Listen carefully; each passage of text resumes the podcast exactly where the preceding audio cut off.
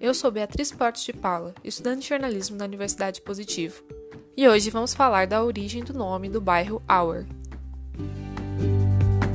Na metade do século XIX, quando a Alemanha estava passando por várias transformações socioeconômicas, José Auer Sr. decidiu sair do país natal e se realocar em Curitiba. O bairro Auer é um dos mais famosos e antigos de Curitiba.